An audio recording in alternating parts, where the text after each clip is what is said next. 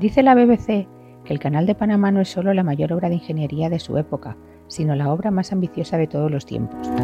Está claro que recortó las distancias que separan los puertos del Atlántico y el Pacífico, revolucionando el comercio mundial, pero sus efectos no fueron solo geográficos o económicos. En el ámbito geopolítico, Panamá puede considerarse un estado independiente de Colombia gracias a que Estados Unidos puso sus miras en el canal y se aprovechó de las pretensiones independentistas de los panameños. ¿Se arrepentirán los colombianos de haber dicho que no a Estados Unidos?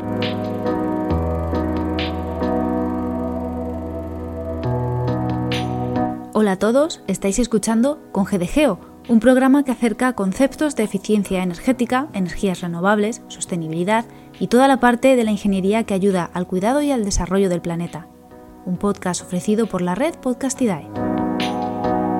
Acompañada por Ana Rota, dos Anas, dos ingenieras dos topógrafas, hablamos hoy del Canal de Panamá. Bienvenidos.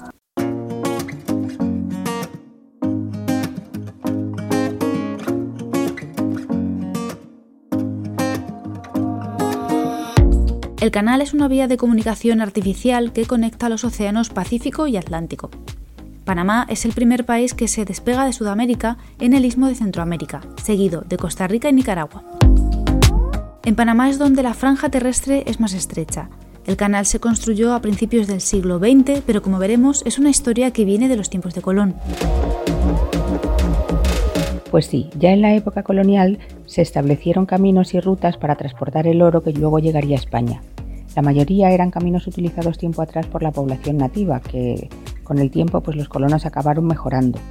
Carlos I fantaseó con la idea de construir un canal por el que las mercancías pudieran ser transportadas sin necesidad de ser desembarcadas en Panamá, pero lógicamente la falta de medios tecnológicos no lo hizo viable. Durante tres siglos hubo varios proyectos que fueron abandonados por los mismos motivos, por la misma falta de tecnología. En la época de la construcción del ferrocarril, el científico Alexander von Humboldt, amigo personal de Simón Bolívar, andaba de viaje por la zona y propuso un proyecto de excavación del canal. Humboldt gozaba de gran popularidad en Europa y su idea de acercar la ciencia a la población hacía que todo lo que él dijera tuviera un gran calado. Las palabras de Humboldt, más el avance en la ingeniería y las presiones comerciales, hicieron que el proyecto se viera ya como algo viable. Al final Colombia, país al que pertenecía el territorio panameño por aquel entonces, le hizo una concesión a una empresa francesa para la realización de las obras que bueno, no acabó saliendo muy bien. La empresa empezó con mucho entusiasmo, pero tras estudiar detenidamente el terreno, acabó abandonando el proyecto. Pero a Francia ya le había picado el gusanillo de unir los dos océanos. Así que cuando en 1879 Ferdinand de Lesseps, diplomático y empresario francés, presentó su proyecto ante la Sociedad de Geografía de París, no dudó en aceptarlo y en comprar los derechos. Ferdinand Lesseps acababa de terminar el proyecto de construcción del Canal de Suez, el que une el mar Mediterráneo con el mar Rojo. El proyecto de Lesseps era simplemente excavar una trinchera de 82 kilómetros de largo, que es justo lo que tiene el istmo hasta el nivel del mar.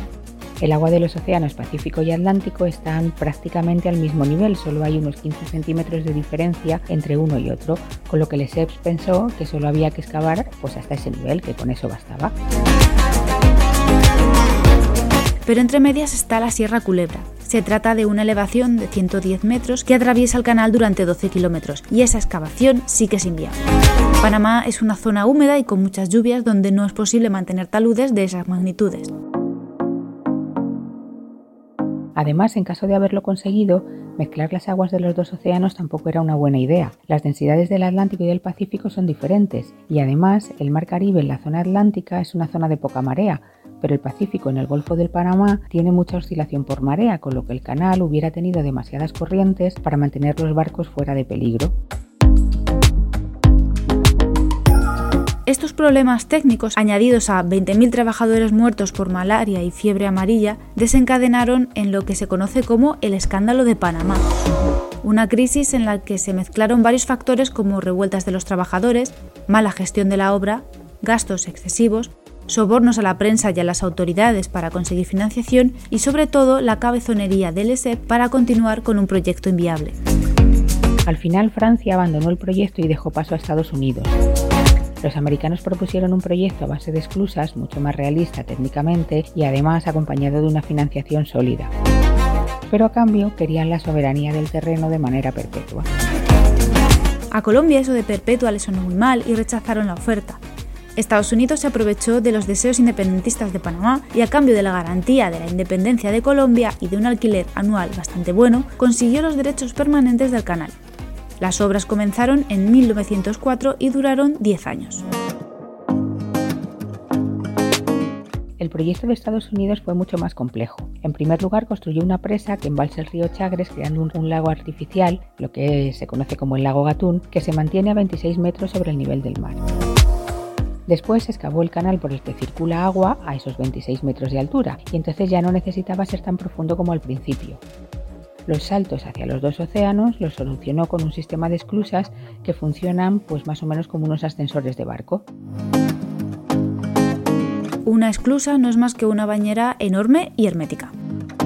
El barco llega por el Pacífico, por ejemplo. Se abre la puerta de la esclusa donde el agua está a nivel del mar. Cuando el barco está dentro, se cierra la compuerta y queda dentro de un espacio cerrado. Por un sistema de tuberías, como si fuera una bañera de hidromasaje, se introduce agua en la bañera. Según sube el nivel del agua, el barco se eleva con ella. Cuando se alcanzan los 26 metros de altura a los que está el canal, se abre la compuerta del otro lado y el barco sale a navegar por este mismo canal. Recorre el canal, atraviesa el lago Gatún y llega al otro extremo. Antes de salir al Atlántico, entra en la otra esclusa, se cierra la puerta y esta vez abren el tapón para bajar el nivel del agua hasta el nivel del mar. Se abre la compuerta del otro lado y nada, el barco ya está listo para salir a navegar por el Atlántico.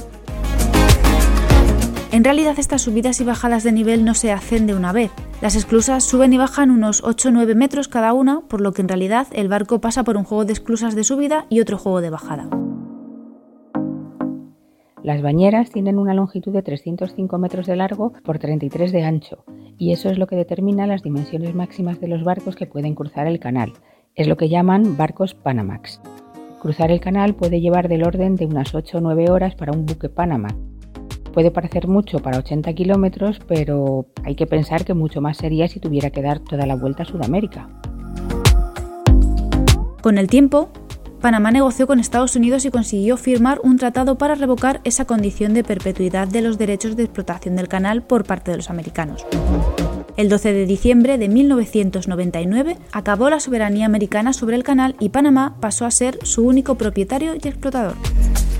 En menos de 100 años, Panamá había pasado de ser una provincia de Colombia a ser un Estado soberano con los derechos de explotación de una de las mayores infraestructuras del mundo pero los avances en ingeniería naval estaban haciendo posible fabricar barcos cada vez más grandes y con más capacidad de carga. Las dimensiones Panamax comenzaban a ser un problema y algunos barcos procedentes de países asiáticos estaban utilizando rutas alternativas, como por ejemplo cruzando el canal de Suez para evitar las estrecheces de Panamá. Los panameños, conscientes del problema, decidieron invertir y realizar una ampliación del canal. En 2006 empezaron otros 10 años de obras lideradas por la empresa española SACIR, que construyó un tercer juego de esclusas y el ensanche del canal, especialmente en la zona de Sierra Culebra para que puedan navegar buques post-Panamax. Si la construcción del canal es un logro de la ingeniería, la ampliación desde luego no se queda atrás. Así como datos destacados podemos decir varias cosas. Se construyó sin interrumpir el tráfico del canal, se inauguró en 2016 con una amortización prevista de menos de 5 años. La vida media de los materiales es muy superior a los 100 años si se realiza el mantenimiento adecuado. Las nuevas esclusas reciclan más cantidad de agua en cada apertura y cierre de sus compuertas. Solo ha habido un fallecimiento de un trabajador en los 10 años de obras que duró el proyecto. El cargo de subadministración de la obra está asumido por una mujer, la ingeniera Ilia Espino de Marota. Pero no todo es maravilloso en un proyecto de este tipo. El impacto de una infraestructura así sobre el medio ambiente es muy elevado. Las esclusas se alimentan con el agua dulce del lago Gatún, pero tanto abrir y cerrar con puertas genera un riesgo de filtración de agua salada en el lago, lo que sería con el tiempo un desastre para las especies que lo habitan. Además, la elevada concentración de buques transitando la zona contamina bastante.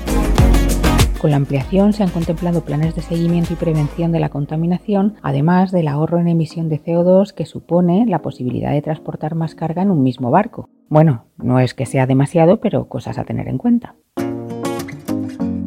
Del blog al blog con GDGEO.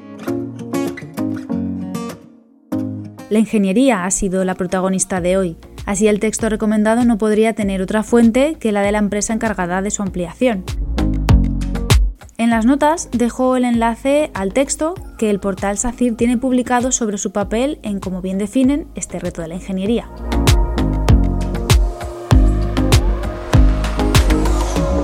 De nuevo, con nosotros como padrinos, la web trabajamedioambiente.com, el portal de referencia en empleo ambiental en España. Yo soy Ana y esto ha sido con GDGEO. Para seguir comentando y compartiendo más temas de eficiencia energética, renovables, sostenibilidad e ingeniería, nos leemos en redes tras la etiqueta con GDGEO, en el blog congdgeo.wordpress.com y en los contactos que encontraréis en la web podcastidae.com barra congdgeo. Nos escuchamos pronto y como siempre para que sean eficientes las herramientas y la ingeniería hay que utilizarlas bien.